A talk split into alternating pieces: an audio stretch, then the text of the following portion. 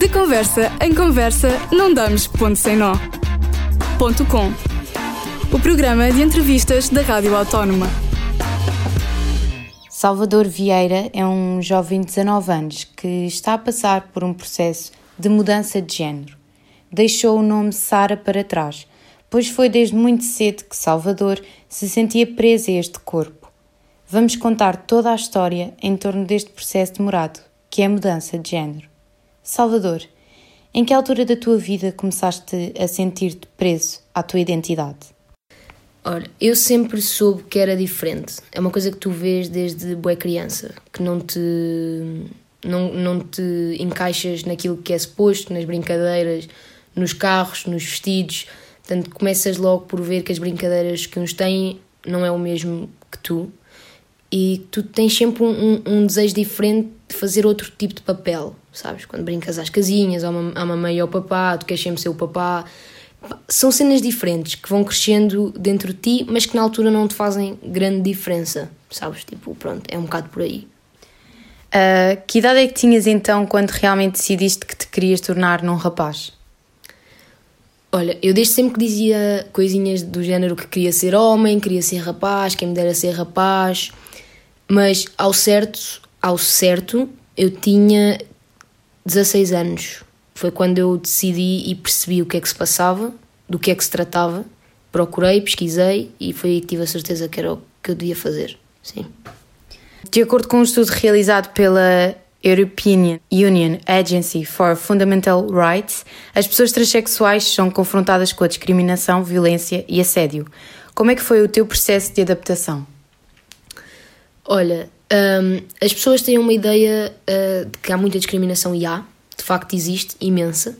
Só que hum, eu tenho, eu tive e tenho muita sorte com as pessoas que me rodeiam, porque nunca sofri nenhum tipo de discriminação nesse sentido. Já vi acontecer, é horrível, existe, e há pessoas na mesma situação que eu que, que passam coisas horríveis, como ficar sem casa, uh, terem 25 anos e só conseguirem fazer isso porque só têm. Agora é que têm trabalho, conseguem o dinheiro para fazer as coisas mas nisso é algo que eu não posso queixar mesmo. Mas existe e é preciso fazer uma coisa quanto a isso, sim, claro. Então nunca uh, acabaste por ser discriminado quando dizias às pessoas que querias mudar de sexo? É sim, lá está.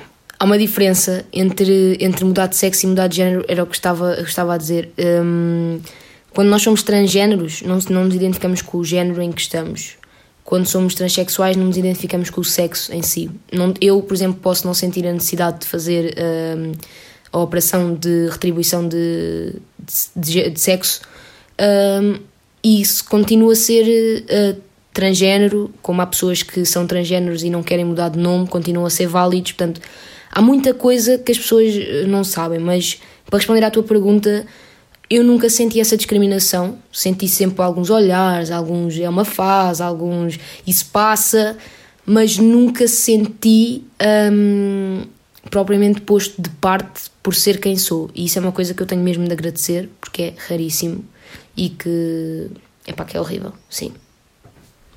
Ok. Um, já tinhas então a consciência do que é que era todo este processo de mudança de género? Não, eu pensava que era muito mais fácil do que o que é. Um, eu não conhecia ninguém que tivesse passado pelo mesmo, porque lá está há pouca informação, um, há pouca educação e há imensa ignorância neste, neste sentido.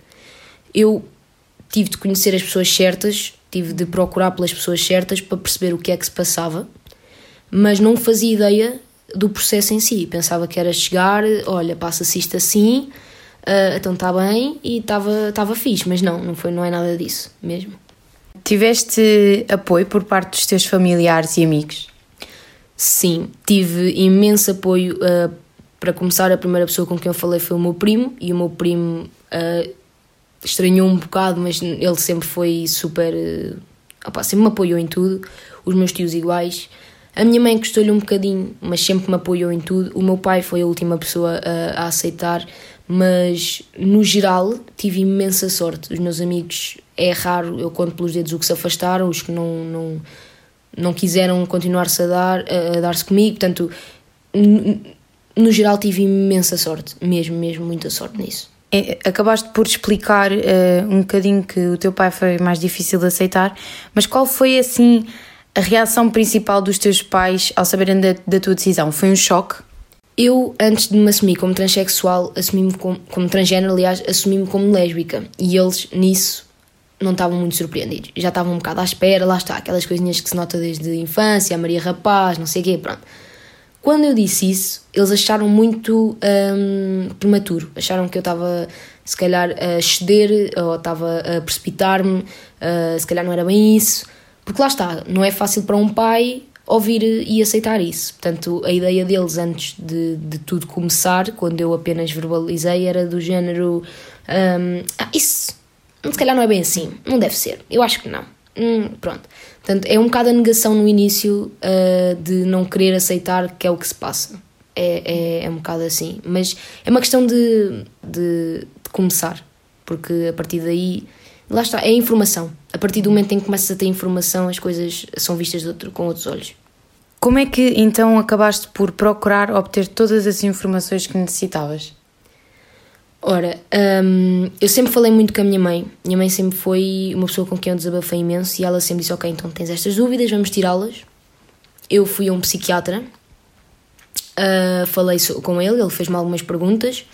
Esta primeira consulta foi privada um, e ele, após, o, após a primeira consulta, encaminhou-me para a equipa dele no Júlio de Matos. Portanto, foi assim que começou. Ele era, ele era, diretor, ele era diretor da, da equipa e disse: Ok, vou pegar em ti, vou-te redirecionar para a minha equipa, e a partir daí começou o processo.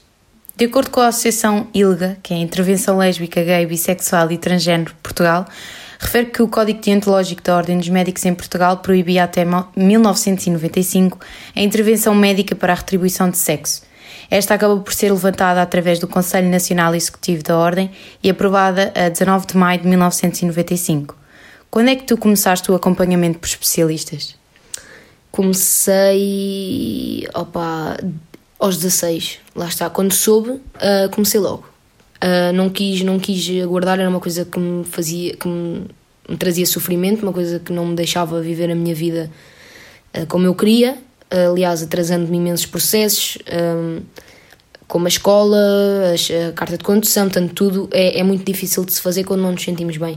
E portanto assim que eu soube o que é que queria fazer comecei a fazer logo. Portanto falei com esse médico e um, a partir daí comecei a marcar as consultas. Ok Uh, tens então algum momento ou episódio que te tenha marcado durante todo este processo? Uh, quando o meu pai foi à primeira consulta comigo, uh, o meu pai nunca tinha ido, foi sempre a minha mãe foi comigo para Lisboa, para Coimbra, tanto foi sempre ela. E o meu pai não, não conseguia ir, ou, ou, ou ia de carro e nos deixava no estacionamento.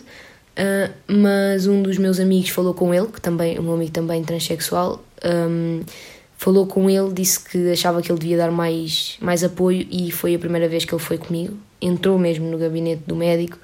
O médico explicou-lhe de facto o que é que era, o que é que se passava, o que é que era a disforia de género, que é o nome que se dá. E para mim o momento mais marcante foi vê-lo sair de lá pá, com outra mentalidade, com do tipo, ok, vamos, vamos fazer isto. Isso foi para mim o mais marcante, sim. O processo de transição então começa com a ida às consultas ao psiquiatra. Como é que funciona todo este período de tempo? Olha, depende. Tu, quando, quando tens a consulta com o psiquiatra, tens toda uma equipa por trás.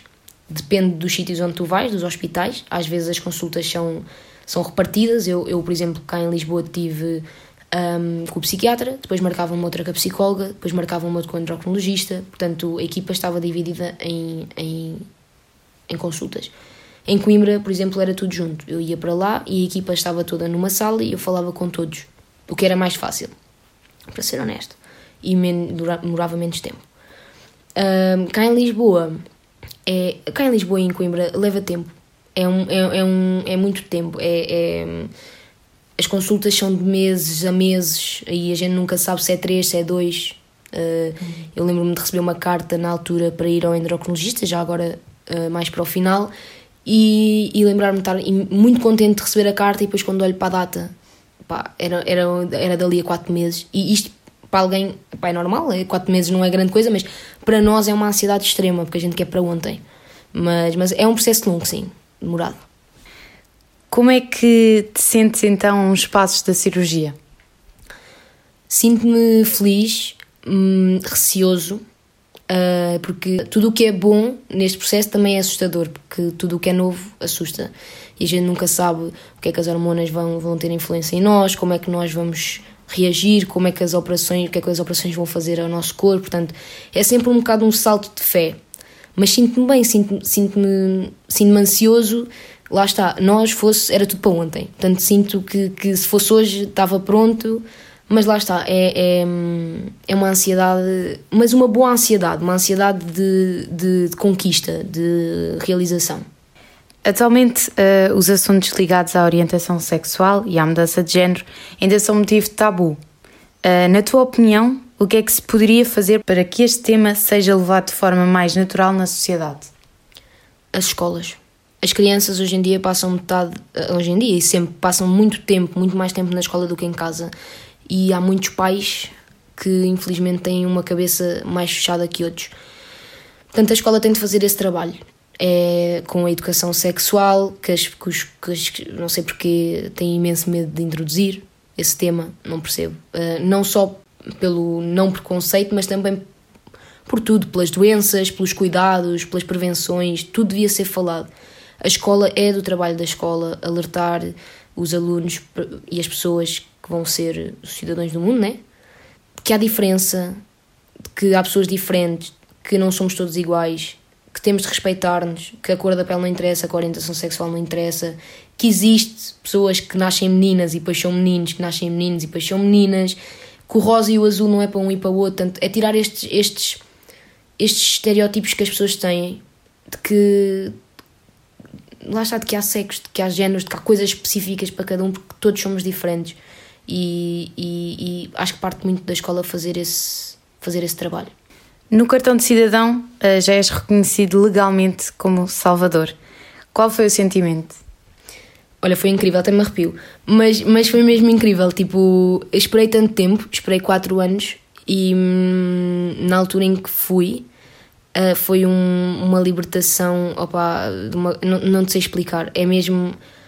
Parece que, sabes, quando. Parece que andaram a vida toda a escrever mal o meu nome e que de repente emendaram o erro e é, é maravilhoso sentir que finalmente os outros te veem como tu te vês e sempre te viste. Se tivesses que dizer algo às pessoas que passam pelo mesmo processo ou que ainda têm dúvidas e receios, o que é que pretendias dizer? Que há tempo, há muito tempo uh, para, pensar, há tempo para, para refletir, não, não há que ter medo de ter dúvidas porque dúvidas são. Uh, vêm e vêm e a gente não pode fazer nada, temos de lidar com elas. Viver um dia de cada vez, falar, ouvir, procurar e, acima de tudo, não fazer disto um, um problema, porque muita gente pensa que o processo é doloroso e muita gente entra no processo já com essa, essa ideia pré-definida de que é muito doloroso e, e não, nós entramos nisto uh, porque para sermos nós e é sempre uma alegria sermos nós. Portanto, o meu conselho seria: há tempo, nunca é tarde.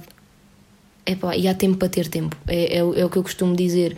Eu sei que isto é longo, mas esse tempo também me ajudou a descobrir outras coisas, ajudou a, a sentar ideias. Houve muita altura em que eu vim para casa a pensar: pá, será? Se calhar não. E houve alturas em que eu vinha: pá, não, é isto mesmo. Até que houve uma definitiva em que eu vim e disse: não, é e é e foi. Portanto, é o que eu costumo dizer: há tempo para sermos quem somos e não há pressa e não há medo de ter dúvidas, porque as pessoas têm imenso. Como isto é uma coisa definitiva, têm muito medo de ter certezas, mas certezas não são precisas. Acho que o, que, o, que, o, o princípio da certeza é ter dúvidas e para mim é, é tempo. O tempo, tempo é tudo. Salvador, obrigado pelo teu testemunho. Ficámos a conhecer melhor como funciona todo este processo de mudança de género. De conversa em conversa, não damos ponto sem nó. Ponto com. O programa de entrevistas da Rádio Autónoma.